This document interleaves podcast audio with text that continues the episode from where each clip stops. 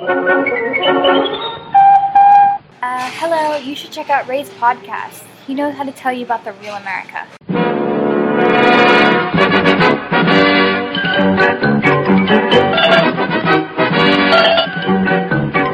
I'm strong to the finish, cause I eat me spinach. Hello，大家好，欢迎收听本期的老马侃美国，我是老马。 在节目开始之前，先给大家小秀一套吉他。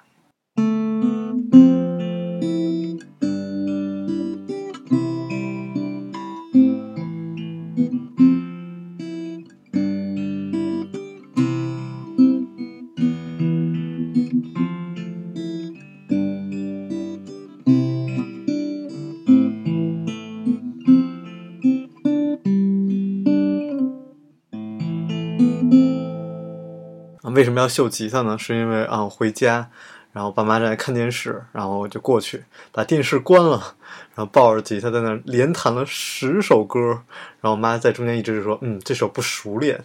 ”哎呀，这首还是不熟练，类似的话。然后最后弹完歌，我说：“嗯，你们可以鼓掌。”他们说：“啊，我们可以继续看电视了吗？”好伤心，所以没有人可以表演。我就在节目里强迫大家，想听我的节目之前，必须要听我一段吉他。好了，让我们书归正文，开始今天的老马侃美国。嗯，我其实是很不愿意讲大城市的，但是今天还是要讲一下纽约啊，因为纽约我觉得特别像北京。而且为什么不愿意讲大城市呢？是因为太多人都去过，很多人一来美国就先去纽约啊，下下飞机都是在纽约啊。我去纽约也不是一次了，所以啊，对纽约也是有不同的感受。而我其实不是很喜欢纽约这个城市的。嗯，本期节目叫做《一个人的纽约》啊，为什么呢？是因为我是一个人去的纽约，然后大概玩了七天的时间啊。呃，我就讲最近的这次了。对我去纽约其实是去看美网啊。如果喜欢网球的朋友知道四大公开赛嘛，美国就是在纽约，所以我是去看美网的。而且啊，就我一个人整个玩完的这个感受，让我觉得是纽约是一个特别适合一个人旅行的地方。不同的人应该对纽约有着不同的情节，纽约客对吧？然后有的人是看一些美剧。然后里边有很多纽约的情景，太多电视剧都是，我都没法举例啊，因为太多的电视剧都是拿纽约做背景的。然后纽约也是一个很像北京的城市，大家都很繁忙工作。其实我觉得生活在美纽约真的是很辛苦的，包括我也遇到了一些所谓的纽约客，我们聊天儿，大家生活的那种压力，然后包括甚至包括做做金融的。然后高房价的压力，我这然后我这次在北京，然后问了一下国贸的房子，月租是一万五，一个好像不到九十平米的一个房子吧，啊，我当时一听也惊呆了，哇，这么贵，一万五，但是相对来说纽约呢可能更高，我当时听的纽约的那个在曼哈顿华尔街附近的房子，就是经夸张到八百美金租一个空调的那个位置，就只有只能放一张床，什么都放不下。只能放一张床，就这个房子也是被隔断出来的，就是有太多的艰辛吧。这个城市没有大家想的那么好，包括地铁，对吧？它那个地铁很发达啊，比北京发达很多。我之前一直觉得北京地铁已经很发达了，特别我这次回来，十号线也都变成一圈了嘛，就是嗯四通八达的。但是其实相对于纽约来说，还是非常的嗯 just so so 那种，就是还是很一般。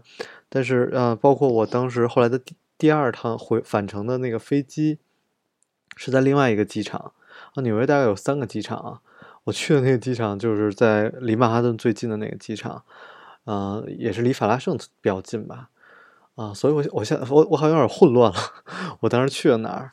反正就我后来还去了那个宾夕法尼亚的那个车站，就是那个 Penn State Station，对吧？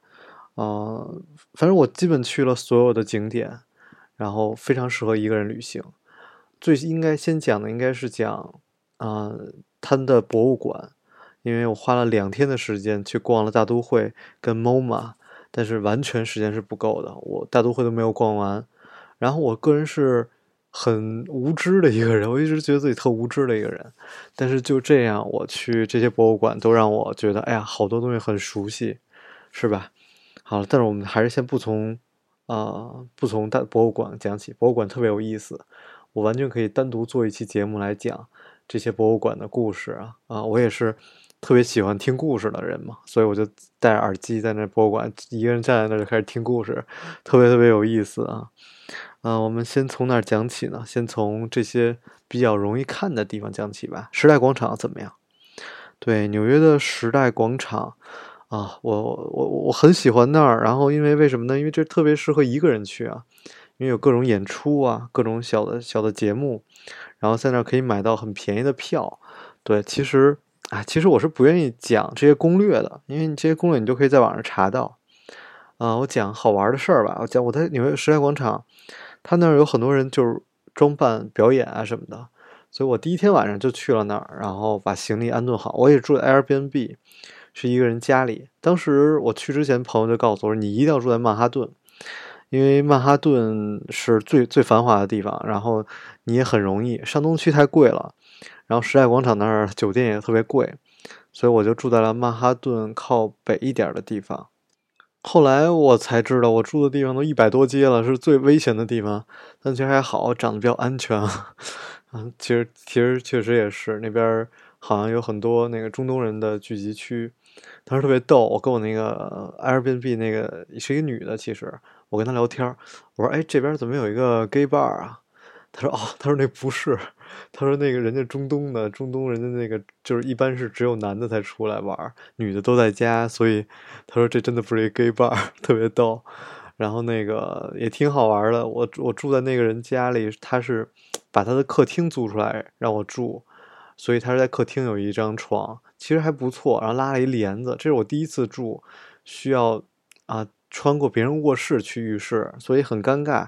有一天晚上我回来特别晚，因为我晚上必须要洗澡，早上也必须要洗澡。然后啊，我应该是晚上洗完澡我都没说，没没我都没有发现有什么异样啊。我早上去洗澡的时候啊，他就给我搭话，我就穿我敲门嘛，进入他房间，然后穿过他的房间去浴室。然后他就问：“哎，怎么样？”我说：“哎，对对对，今儿不错，我刚看完去比赛，看完费德勒什么的。”他说：“啊，费德勒是谁？” 然后我都惊呆了。然后这时候床上突然另外一个男生的声音回答费德勒是谁，然后我就惊呆了。然后他哦，原来他她留留她男朋友或者什么人在那儿过夜吧。然后我都我都没有意识到，因为他自己床上有一个帘子，就是嗯、怎么讲？他既然无所谓，所以我也无所谓了。但我还是蛮有点小尴尬，我就赶紧去洗漱就出来了。OK，我们来讲啊、呃 Times Square 时代广场啊、其实其实时代广场我们翻译是时代广场啊，但其实对于美国的正确的翻译应该是时报广场，因为 Times 指的是一个杂志啊，所以当你看中国人翻译过来的那个呃这种攻略，或者是你在时代广场拿到的攻略，就完全不一样啊。所以很多地方就叫时报广场。然后这个地方啊，你知道最有名就是中国的那个新华社买了他们时代广场最最上面的一个广告牌儿，然后另外一个地方又是谁啊买了一个大的广告牌儿，就在二十四小时不停的来播放中国的广告，所以那个地方就二十四小时人都特别特别多。我三点钟去吧，哈，人还特别特别多。因为纽约又有一个地方让我觉得是大都市都应该这样，就是二十四小时地铁啊。北京也真的应该需要有二十四小时地铁。我在北京，我去别的地方玩，比如玩到晚一点，我就会要想，哎呀，我要回家，回家地铁末班是十一点，然后我要赶上末班车，这个其实很影响，因为很多活动都十点钟才开始，对吧？玩到凌晨两三点、三四点，那北京就不行，这个是最不国际化大都市的一件事情。对，然后时代广场也是有各种各样的演出，各种各样的艺人。然后蛮好玩的，呃，有一个屏幕，那个屏幕就就是它是实时来播放街上的人，然后在很多人就在那儿等着，让自己的脸出现在时代广场的一个屏幕上，然后把那照片照下来，其实还蛮好玩的。对我也照了几张，其实啊，其实 就是啊，随便照一张照片而已啊。然后它有一个地方专门来卖那些打折的折扣票，所以如果你要想去看一些，比如说啊、演出。音乐剧，你就可以去那儿买一些折扣票。但是我想看的折扣票是根本都 没有的。我想看的音乐剧叫《The Book of Mormon》，啊，就是摩门教那本书。然后那本书都是 sold out，每天都是 sold out，你提前订都订不到。然后还有我想看的一个叫《Sleepless》吧，一个特别神奇的一个话剧，啊啊，sorry，我忘记了那个剧的名字，啊，就是就是那个剧特别牛，他把那个一个一个废旧的工厂租下来，然后好像是三层还是五层的一个小的工厂，然后他就是你代入感特别强，你可以走到那个剧的中间。然后你就跟着演员一起，他所以你每个人看这个话剧都是有不同的效果。他因为每个演员是一部剧，然后这演员就开始走走动在这个楼里，你就跟着这个演员，所以特别有意思。哎，我觉得太赞了。然后没买到票，很可惜。对，然后时代广场还有很多很多的街头艺人。然后让我觉得特别丢人的是什么呢？是有一群人装扮成和尚和尼姑。在那儿往人手里塞那个，我不知道是什么小卡片儿，然后塞到别人手里。那个，比如外国人，外国人就拿了，拿了以后他就开始找人要钱。哎，我觉得好丢人啊！我说佛教这么让我很敬佩的一个宗教，对吧？你你做这种事情好丢人啊！而且他们不会向中国人来兜售，他们就不会向中国人的手里塞。所以我从他们身边走过，他们也不会向我手里塞。然后，但我看好像外国人也还没有所有人都给钱，可能外国人也把他们当做一个 cosplay，对吧？啊，这个让我很不爽。对，但是这个也是我多少年前来就这样啊，就很早就一直都有的。嗯，你想法拉盛有那么多中国人，法拉盛我一会儿再讲。然后还有一些人会化妆，对吧？嗯，比较好玩的是，我当时去。我我不是只不只去了一天时代广场，因为当我一个人嘛，就时间特别空空闲，我不知道去哪儿的时候，我就去时代广场，跟那儿坐着。然后有一天赶上一个现场的电视节目，然后也是他们就在现场录制，然后找了一些人，然后培训他们，教他们怎么在电视上说话。其实真的是随机找的。然后找完了以后，培训完了，然后再假装他们是路人，然后又从他们那儿走过来，让他们假装在那儿举手，然后再采访他们做节目。我就看了整个的过程，也挺好玩的。然后还有一个是啊，有一个有一群那个应该是南美的女孩吧，就是胸巨大，然后其实胸胸型是特别难看的，然后就露着上半身，就 topless 吧算是，然后在大街上，然后有人给他们画画。然后装扮成我不知道怎么讲，像有点像 Las Vegas 那种感觉，然后让他们去街上跟人那个合影，然后赚人钱，其实还挺好玩的啊。然后他们那个，因为你想，那没有穿上衣啊，就很多人在那儿给他们拍照，他们在那儿化妆化了很久。我其实觉得挺丑的，所以我就一直说性感绝对不是你露的越多越性感。那个我们又说到 Halloween，然后万圣节的时候也是，在那大城市里的女孩就露的特别多。其实你会更怀念学生时代啊，大家好玩，然后自己做衣服的那个感觉，而不是随便买个衣服纯纯粹是露肉而给大家看。然后在这儿讲一个很好玩的一个人啊，我在时代广场碰到的。哦，我坐在时代广场的时候，旁边因为它那个是时代广场略往后的一个部分。然后那个有一个区域就摆着很多椅子，很多人会买菜，在那吃。然后我就坐在那儿的时候，我跟旁边呃一个老大爷我说：“哎，你这有人吗？”那大爷说：“没人。”我说：“那我就坐在这儿。”然后跟老大爷聊了一会儿，你从哪儿来啊什么的。然后聊着聊着的时候，旁边有一小女孩，一个亚裔面孔啊，然后就加入我们谈话。然后我就开始用中文跟他聊天，然后那小女孩就特别不适应。然后说了两句，就说：“嗯，那个你你你能你介意我们还是用英文交谈吗？”我说：“可以啊，可以啊。”然后那小孩就说：“他其实那个就是纽约人，然后也没去过中国。然后他在纽约呢是学这个，就 NYU 啊，纽约大学是学这个怎么讲这种。”艺术课的，他说一词儿，我真真没听懂，反正就是艺术相关的，所以他呢就经常来时代广场那儿坐着，看着形形色色的人，大家在为了赚钱而努力，而骗人，你知道吗？就是还有还有一个就是什么模仿西部牛仔那男的，就正好走到我们前面表演，他就说这个男的也是以前都不是这样的，后来变化变成这样了，就露着上身，就穿一小短裤是吧？嗯，那个。然后我一直说，我说街上好多小女孩穿的那衣服比我 boxer 还还短啊。然后那个男的也是穿一小紧身裤，然后让人摸他，然后给人连琴都不弹，就背着假装，然后跟人合影赚钱。他说他就经常来这儿看形形色色的人，然后也可以同时在思考这个人生的意义是什么，对吧？你在路上可以看到有的人写啊，我今年二十八岁，然后什么我要钱。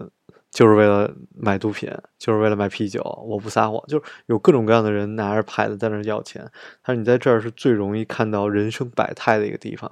哎，我跟他聊了大概一两个小时吧，就是这让我也是感触颇深吧。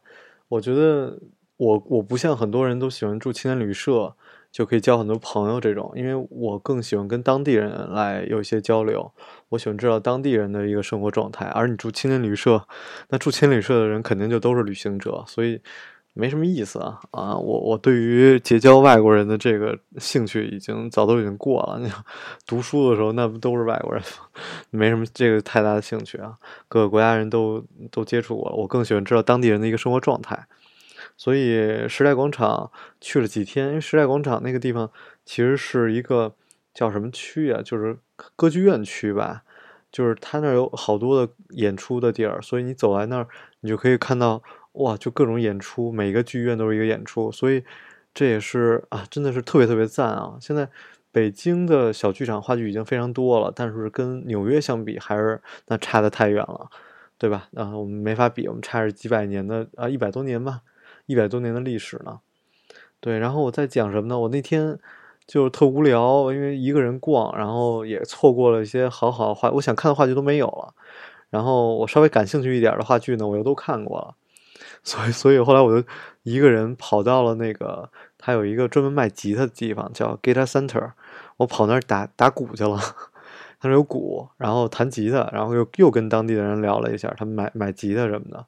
一一些人真的是练了很多年，然后就是也没什么机会吧，也没有什么成名的机会。对，人生就这样啊，不是所有人非要活得特别出名或者赚好多钱才是人生，怎么都是过啊，过得开心就行了。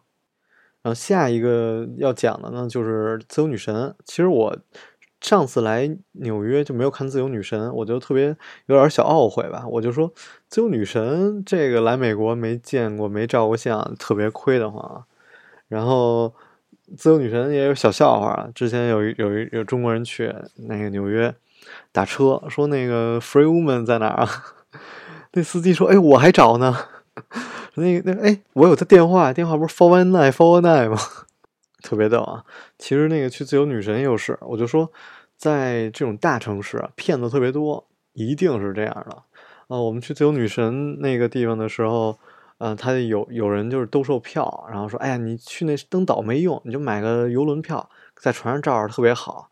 我带着你转一圈，让你们停那，让你们照相。”我说：“这搞笑的嘛！”我说：“有一岛我不上，我非跟你这个，因为人家这个自由女神现在也算一个国家公园了吧？好像是算国家公园里边了，也是有人家官方卖票的，有是渡轮。然后那个我们就买买了上这自由岛，叫什么 Liberty Island。”然后就是去跟这个自由女神合照。然后你呢，要是想上那自由女神上边呢，你还得单买单买票，就是要提前订啊，提前几个月订。反正我是没订着，我就没上去。上不上无所谓，其实。然后在底下就看了一下，又是移民，又是讲移民的一个历史，其实还挺有意思的。而且它上面还有一个这个移民博物馆，你也可以上去，也是看历史。我是挺喜欢看的。而且更搞笑的是，我在移民博物馆又跟一老头聊天。哎呀，说实话，我是怎么着呢？我这是到哪儿都会跟人聊聊聊天啊，那个特贫。对，但真的是那老老头跟我搭讪，我长了一张愿愿意让老年人搭讪的脸啊。那老大爷跟我聊说：“哎，小伙子，你是从中国来的吧？”因为当时我正在看这个中国的这部分嘛。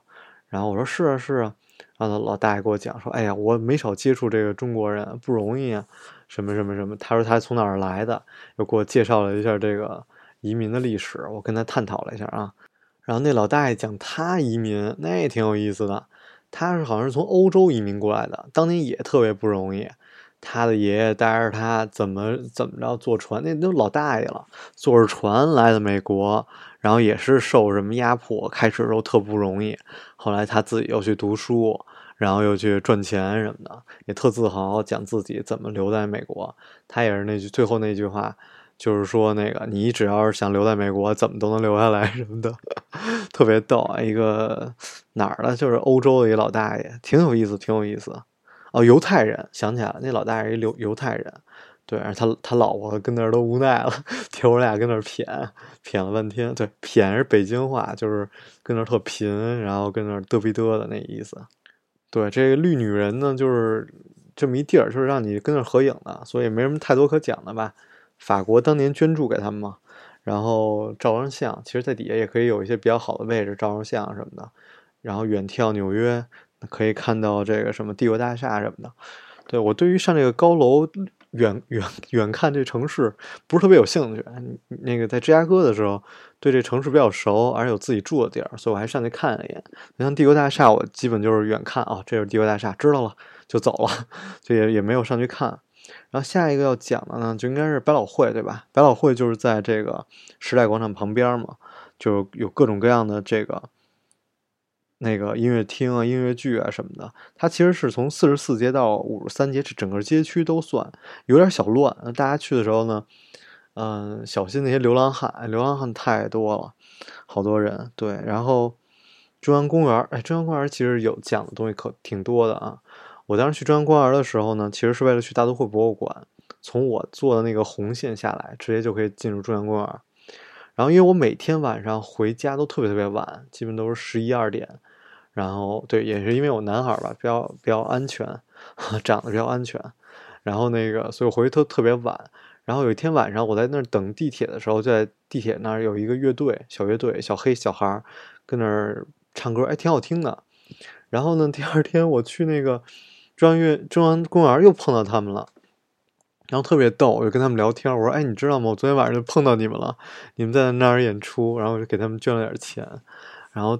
唱的可好了，他们又讲他们是那个兄妹啊，他们是兄妹三人做成一个组合在那唱歌，挺好玩的。然后在中央公园能看到好多老大爷，我不知道他们为什么怎么流落到中央公园的拉二胡跟那儿卖钱，然后那些卖就给人画画画素描画的那些中国人，哎呦全是中国人，就无论我是去那个自由女神像的那个码头，还是在。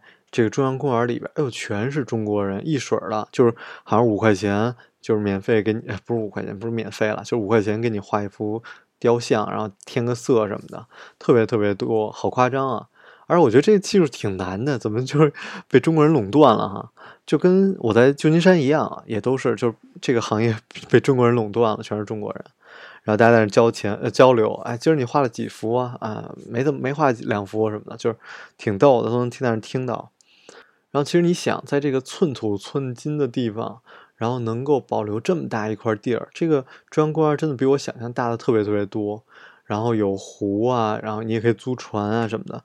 然后有，然后在冬天还有可以溜冰。然后十公里的一个环形的一个跑步的地方，你看它是非常非常的大。然后在里边卖地图什么的，卖地图还还收费啊，挺逗的，真的是是。真的是太难得了，那个草坪，大家都坐在那儿，就我是特别喜欢这种感觉的。对，也是难怪有这么多故事可以发生在中央公园，是吧？我们看了那么多电影，都在中央公园。然后我我我有一天晚上吧，去那个也是中央公园旁边另外一个小公园，然后在那喝了杯酒，也跟另外一个旅游的人，他那是第一天到美国，我们俩聊了一晚上，也挺好玩的。那韩国韩国人。然后我们还吃吃一块吃汉堡，然后这也是另外一个挺有意思的故事，我就加在这儿讲讲给大家听。啊，那个韩国人他第一天到到美国，然后我就说找这个汉堡店，然后特有名的一汉堡店，我说这在哪儿啊？最有名应该叫什么 Shake Shake 是吧？好像是这名啊。然后那个汉堡店排队太长了，我压根儿没吃，然后看了一眼就走了。然后他说他的那个地儿也是必须要去的。然后我们就找，哎，找找可费劲了，在最后在一个特别特别繁华的一个，呃，酒店的中间儿，它那个连就是完全是连窗户都没有的一个吃饭的地儿。你想，它就完全是在这个酒店的最中间了。然后有那么一小标志，上面写着汉堡 （burger），啊，然后我排着大长队，也是排长队，排了半个多小时进去。然后这个韩国人的素质啊，就是也是。然后他那个从人中间，你说句不好意思什么的啊，像北京，我发现也是这问题，从人中间挤过去，连句话都不带说的啊。那个地铁还好一点，还会问您下车吗？是吧？然后那小姑娘咵从那儿挤过去，然后那个旁边人都异样的眼神看着他，我就跟人还解释啊，不好意思，不好意思，刚到美国什么的，她还特美，坐在那儿跟着吃汉堡。然后那汉堡确实不错啊，确实不错，也特便宜。然后他就说：“你看，所有的亚裔面孔都是韩国人。”我说：“哎，为什么呀？”他说：“因为这本书这是韩国的那个攻略上介绍的。”然后我一看，还真是。然后后来我回来，我就去查这家汉堡店，果然是咱们中国人的这个攻略上没有提，怎么都查不着啊，都没有介绍。包括包括一些攻略，我就不做广告了。然后那个特别逗，所以他就说，果然就一听这话全是韩国人，各种韩国人在那排队。所以我说这个攻略挺逗的，好多攻略写的也就是这个人写，写写完了以后就各种广传，结果就在咱们这个圈子里特别火。所以那个汉堡店就是在他们韩国人的圈子里特别火，特别搞笑。后来我们就那个也是晚上去喝杯酒，也特别逗，就在那个。也是在那个小酒吧，那小酒吧也是晚上开到十一点吧，好像就关了啊。就喝杯当地的特色的酒，也是聊天讲自己的故事啊，大家为什么会来美国旅游啊，然后还挺好玩的。我觉得，所以我说纽约特别适合一个人来嘛，你经常可以碰到好多这种单身的旅旅行者，你就可以聊聊天啊什么的。对，大家不要邪恶，什么都没有发生，就是喝了杯酒，吃了个汉堡。对，然后在中央公园呢，也是有好多的那种野生小动物。对我特别跟大家介绍，就是千万不要喂它们啊！我经常看到那个有人喂，虽然不只是中国人喂了，然后拍拍照片什么，我说这个很不好，因为啊，人类喂的东西会让这些小动物那个特别不健康，所以我从来不喂啊。然后我们最后讲大啊，这个在大中央公园旁边的这两个博物馆，然后我们再接着讲。联合国，这是我特别特别想讲的一点。很多人去啊，可能都会忘记参观这一点，因为去联合国你一定要提前订票，然后订那种有中国人导游的、有中文导游的这个团。然后特别好，而那个一般这个导游也特别好。我们这次去的时候，那个导游小哥，我们的就是 那小女孩都花痴，那小伙子长得挺帅的啊，就问：“哎呀，你从哪儿毕业呀？” 什么的。结果这个人就是从南京大学毕业的一个人啊，好像是研究生吧还是什么。然后他就申请到了这个联合国工作的工作，而他会很多国的语言，他很优秀的一个男生。然后我说：“那你你在这个联合国就是还有没有任职别的工作啊？”然后那个男孩就说：“他不是，他就纯是这当导游，但他导游又不是只就是每天都有啊。”所以一个星期好像只有两三个团，就是有中文团，所以他工作应该还蛮蛮爽的，蛮轻松的。而且他这个人的工作呢，又既放美国的假期，又放什么 伊斯兰的假期，就什么国什么宗教的假期都放，就特别轻松。其实真正在联合国工作呀，是有一个联合国护照的，但像他这种导游好像就没有。但是联合国还是一个很有意思的，真的是也是为了世界和平的那么一个地方啊。也讲了好多故事，比如说联合国这个座次怎么排，他说是抽签儿，抽签儿。像是但之前那个我们我们习大大在在联合国讲话，当时我比习大大去大概早早两个星期吧，早两个星期，所以两个星期之后就是习大大他们要去演去那儿演讲，所以那个时候就所有的这种旅行这种游客就全都停掉了。然后他说有多夸张呢？这些国家领导人在在那儿的时候，就是五五米一个安检，就是你的这些，比如随随行的这些什么部长啊什么的，你走五米就要安检一次，走五米就要安检一次，就特别严格。就每个领导人都有自己的保安吧，应该是美国的保安也是，就安检超严的地方。而且而且这个你坐座次是怎么的？先抽签儿，抽签儿完了以后就按照这个字母顺序排，特别好玩。然后有各种各样的地方，我们还参观了当时正在一个辩论的一个，好像是一个粮食的一个话题，一个讨论，就是非正式会议，大家就在那吵架，就跟咱们聊天一样，在那吵架，特别好玩，一个一个挨个发言，发言争取自己国家利益。然后那个那个人也教，也给我们讲了好多，比如说人权，比如说人权是他们好像有二十二十五个。基本一体之中的一个，我还专门买了那个明信片儿。其实我一直想说，那个我现在有这么多订阅的听众，应该给大家发点福利什么的。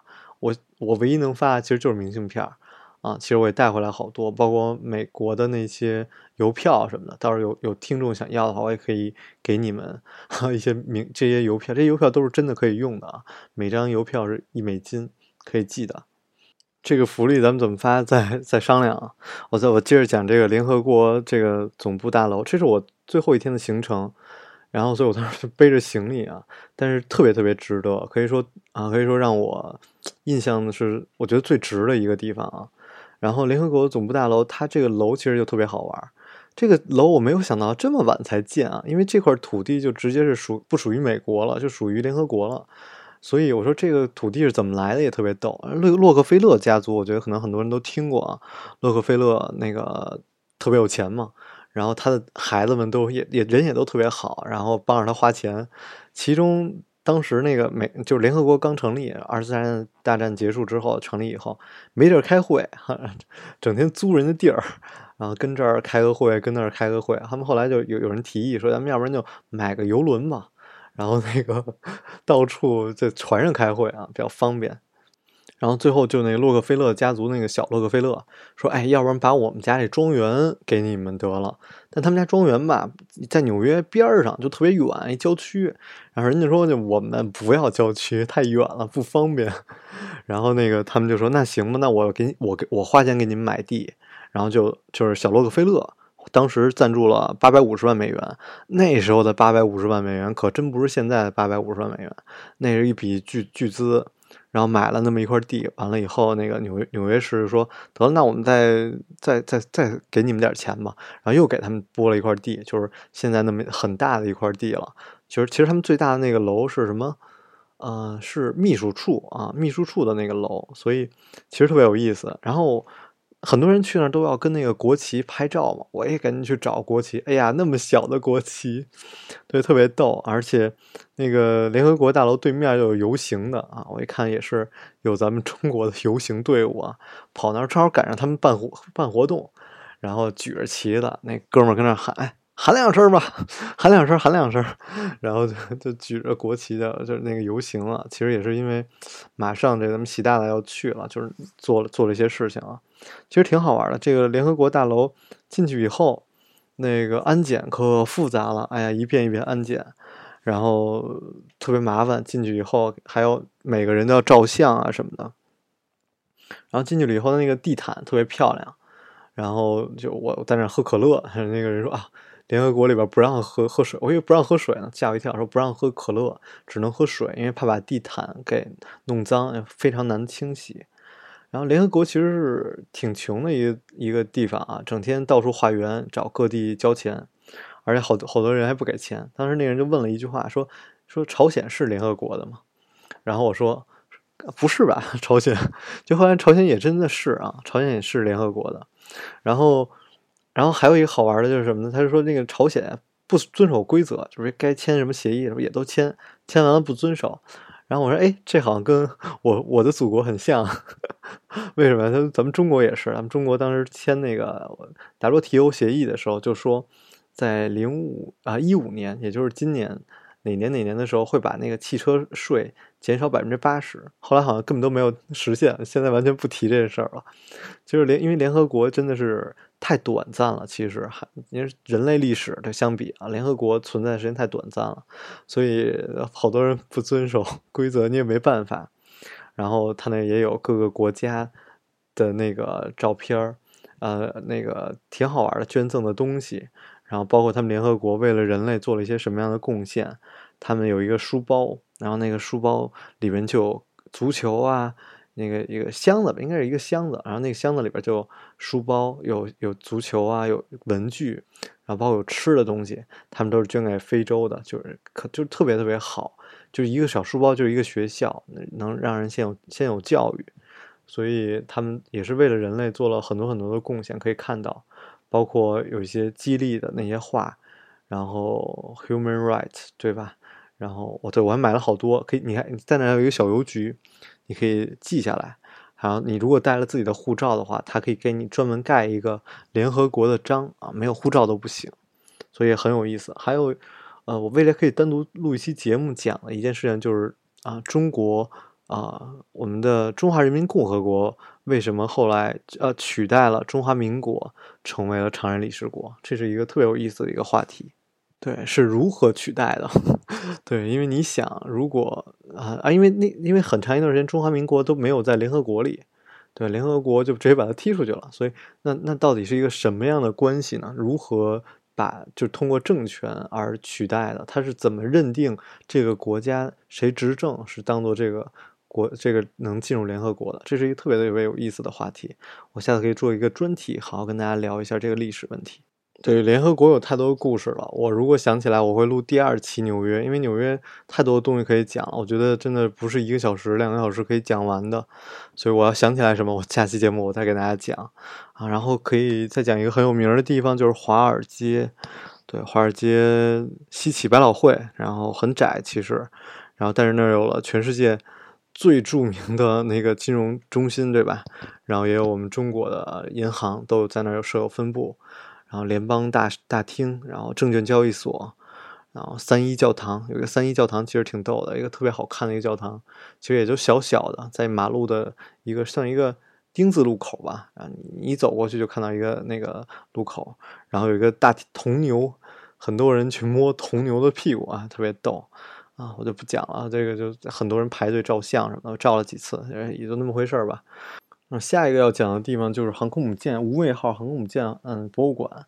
这个航空母舰其实没有办法跟啊、我之前讲过那个 San Diego 的那个 Midway 相比，但是它也是一个 之前参加过二战的航空母舰的。美国可以开放的航空母舰真的不少啊。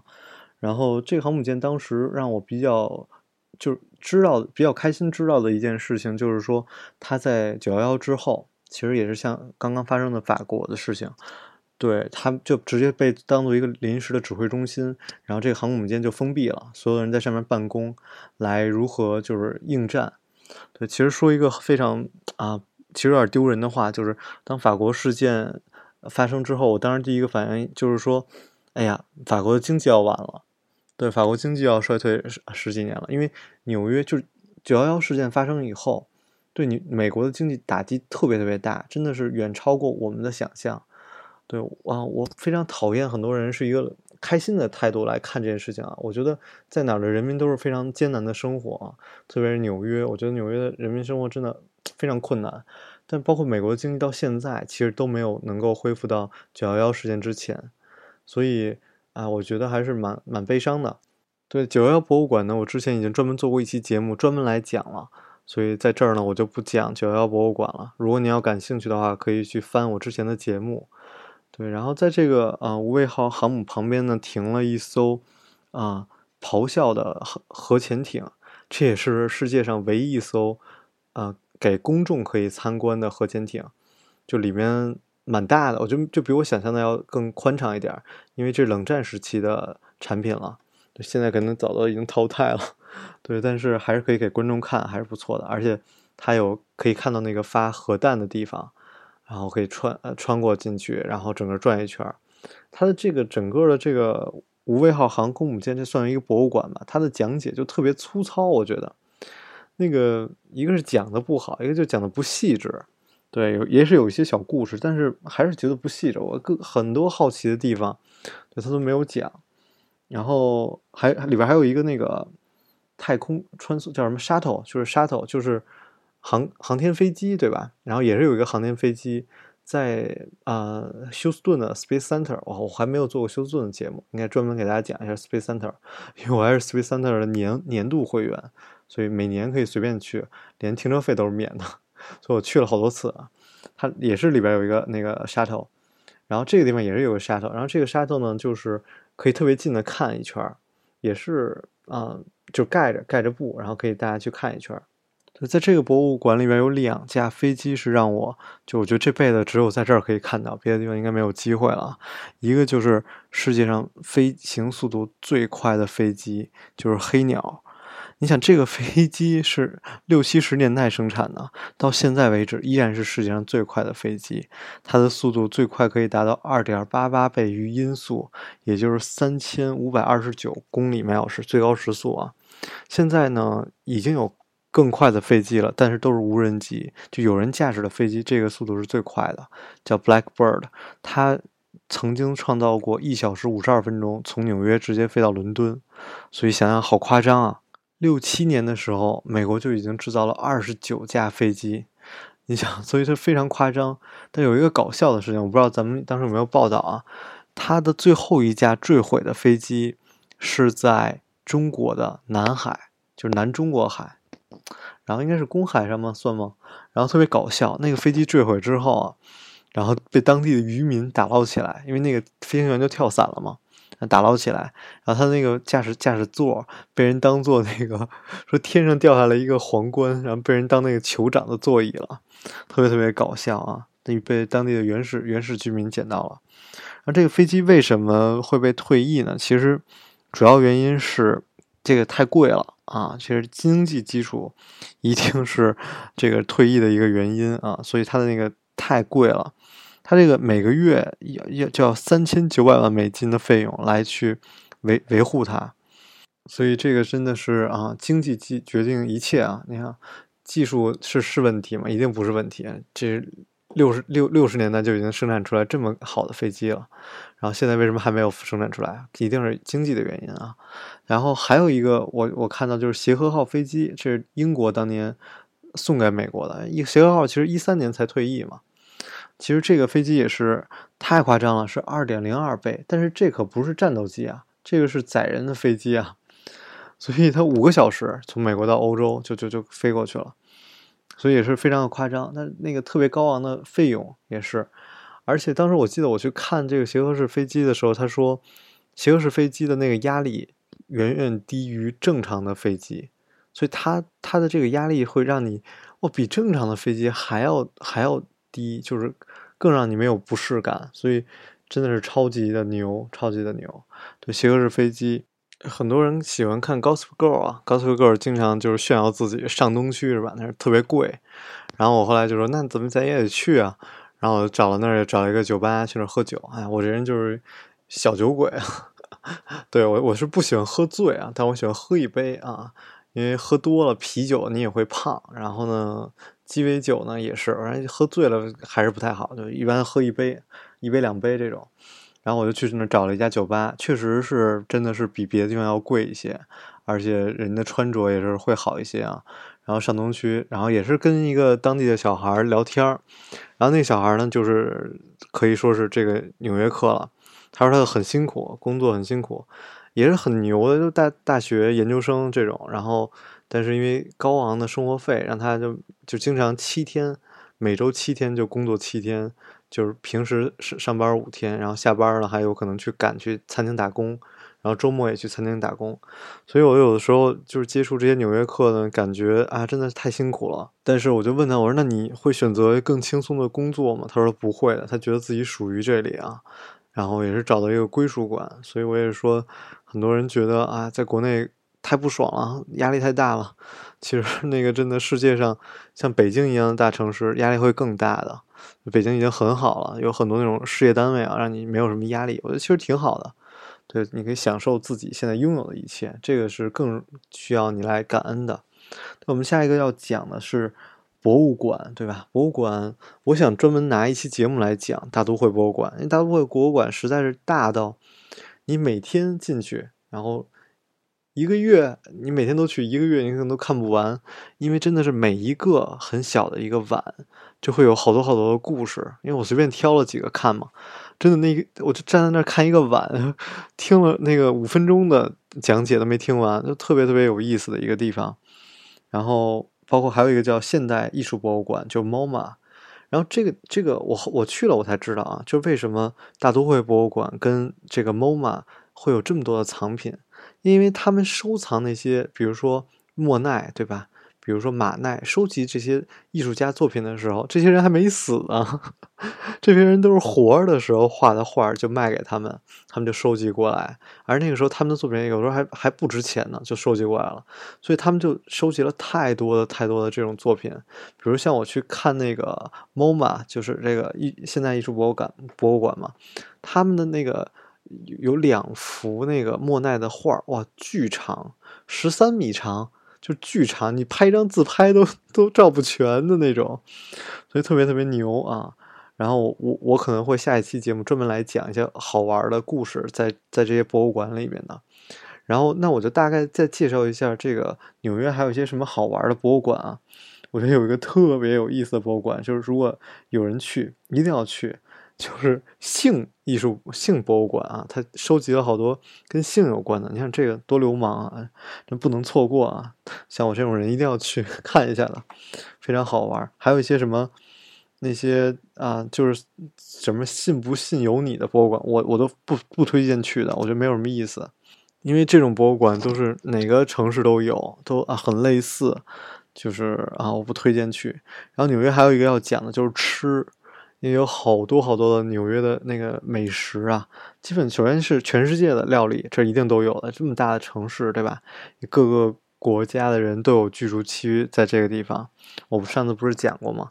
美国就像一个那个马赛克一样啊，一个种族的人住在一个地方，一个种族的人住在一个地方。纽约也是，但是吃的东西我不太好讲，因为我总觉得我我要吃过这家餐厅所有的菜我才能讲，所以吃我就不介绍了。啊，纽约实在是太有意思了，我啊，我我都没有讲完，但我最后还要讲一些纽约不好的地方。就是当时当我走的时候，我就是说，OK，纽约这个城市真棒。然后，但是我不会再来了。就我觉得我看过所有东西以后，我就不愿意再来这个城市了。可能再来就是纯粹，要么就是住的特别好的酒店，要么就是那个只为了去博物馆，我可能还会值得再来，对吧？否则的话，这个城市就我觉得逛完就完了。嗯，为什么不好呢？就是它的地铁，它的地铁太脏了，你知道吗？就是然后很多老鼠，这个真的是让我觉得太恶心了。我这人特事儿妈的一个人，就是这个太脏了，真的脏的已经超过我的底线了。就在站在那儿，我就浑身不舒服啊。那个老鼠在你旁边走，然后我就跟那个等地铁的人，我就在说，我说：“哎呀，怎么这么恶心啊？这个老鼠。”那人说是啊，那个。说大的老鼠都在地铁里，小老鼠都在那个楼里，因为你知道吗？美国很多楼都是就是拿木头搭出来的，所以特别适合老鼠生活。然后我我第一天啊，我刚进那个 Airbnb 的时候，然后就看到一只小老鼠从那个厨房爬过跑过去，哎呀，我就恶心的，我就那个水所有的水都是从外面买过来的，我就当时我就想换房子住。然后我就给那人发发短信，我说你这怎么这么恶心啊？那人说，哎呀，正常了，正常了。我当时就特反感这个房东。后来我在 Airbnb 就给他打了一个很低的分数，然后很然后很长的一个评价，一个 review，就讲我的经历。然后那个，但是后来事实确实就是没办法。然后我每天晚上都能听到老鼠在那叽叽喳喳的声音，你想，我就没有一天睡得好。对，这也是因为我自己太抠了啊，然后一个太抠，一个太穷了，住的酒店不好，可能住一个好一点的酒店就不会有这个问题。但是如果你需要坐地铁，那么没办法，那就一定会看到老鼠。之前他们跟我说，哎呀，我会见到那个老鼠从那个站台跑过，我还不信，因为那个铁轨上就有，因为就是它纽约就有一个问题，就不进食，在地铁里你是可以吃东西的，那你就会掉渣儿，对吧？然后在早期的时候，还有人是住在地铁里的。然后我说这是会有那个，会有什么的？会有那个、那个、那个变那个叫什么《忍者神龟》嘛？因为《忍者神龟》也是从纽约地铁里写出来的嘛，就他们就住在地铁里。我说好恶心啊！然后好多那个无家可归的人是住在地铁里的，就是特别恶心。然后那个。铁轨上就跑老鼠，然后我过了几天，那个几天就可以看到那个在那个人人站台上也是有老鼠跑过去的。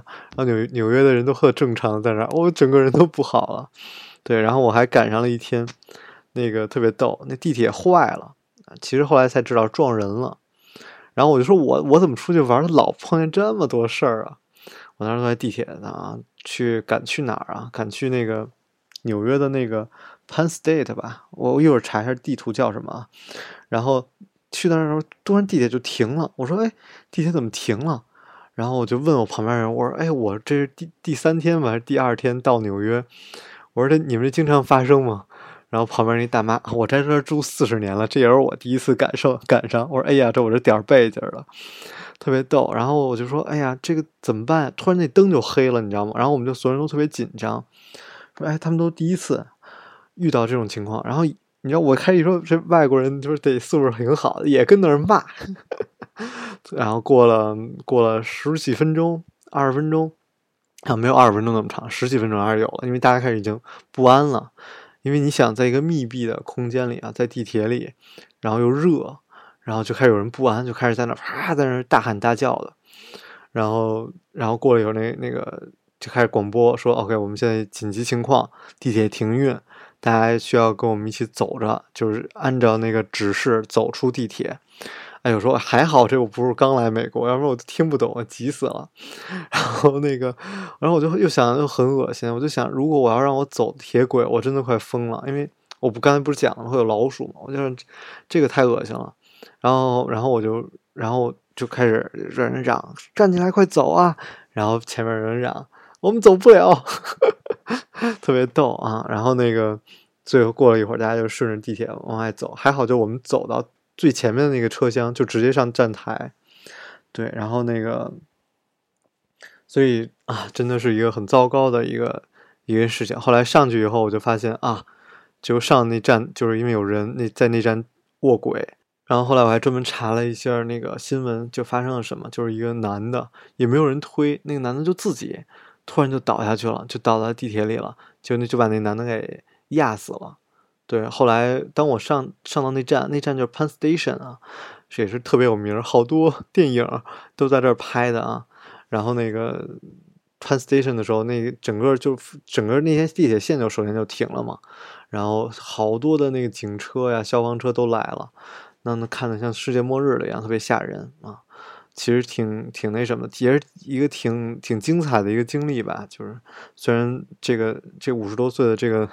男子挺可怜的，就真的就死掉了，而我我还经历这个事件，我看到当时我就看到他怎么把他拉拉出来的，你看好多人围着在那看，就那个消防员在那儿要把那地把他从尸体从那儿弄出来嘛，然后当时他好像没死，他后来到进了医院才死的，我还看了一下那个新闻，然后 Penn Station 是一个特别特别大的一个那个火车中心啊，它是有好火车站。然后当时有过一个什么电影讲他就是在这儿发生没有票，票错过了末班车不能回这个什么哪儿哪儿，然后发生爱情故事啊。纽约的地铁里好多卖艺的人，但是卖艺的人也是一个人占一个地儿，其实挺好玩的。然后我我也是看到那个一个地铁里有一个这个 Penn Station 里也有吹萨克斯的呀什么的，其实这个倒是挺有文化的地方。然后我觉得特别好玩，就这个。因为 Penn Station 是火车站嘛，就特像北京的那个火车站。那北京火车站就卖什么盒饭啊什么的，是吧？而且 Penn Station 里边就卖披萨，然后啤酒，然后就跟着吆喝，然后大家进去买披萨吃，也特别好玩。然后我在那儿也坐了，就是因为我去赶去坐那个飞机，然后飞机就在另外有点像另外一个城市了，然后就还坐了他们的地铁、他们的火车。其实我在美国坐火车也不是第一次啊，但这个火车也是挺逗的。对，可以再找一期节目专门讲讲美国的火车。哎呀，那个破旧的，但是也是很有历史的感啊。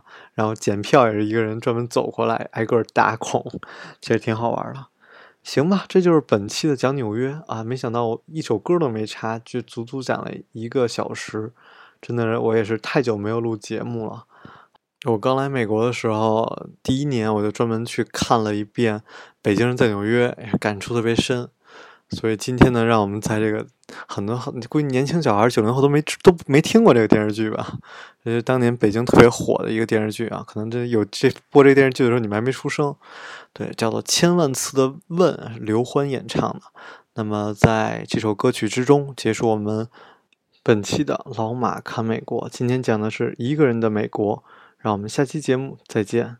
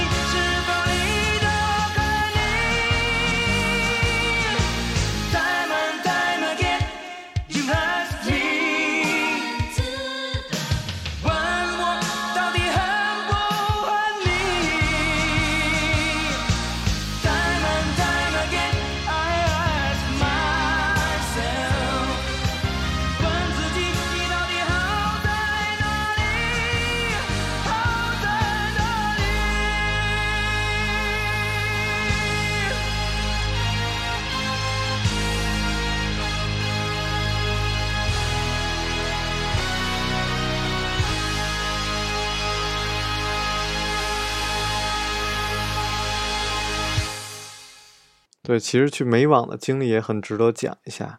有的时候真的 录完节目才觉得，哎呀，好多东西没有讲，包括法拉盛。法拉盛是让我一个非常非常震惊的一个地方啊！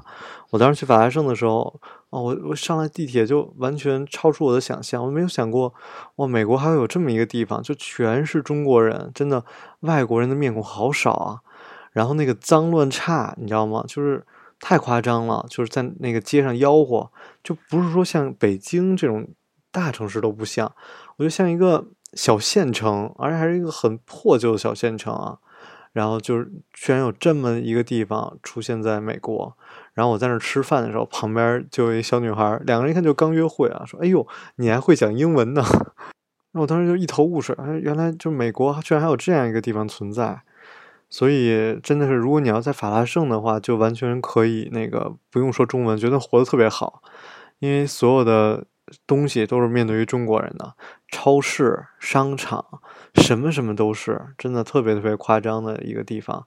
对，当然那个脏乱差也是让你觉得，哎呀，嗯、既然有法拉盛，可能真的不需要回国了。它有一个地下的商场，叫什么新世纪商场吧，它有地下一层，地下一层就是。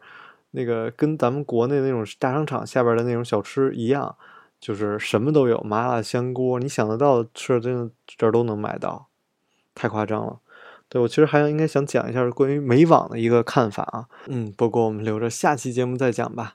好，这就是本期的老马侃美国，我再跟大家告别一次哈，我是老马，我们下期节目再见。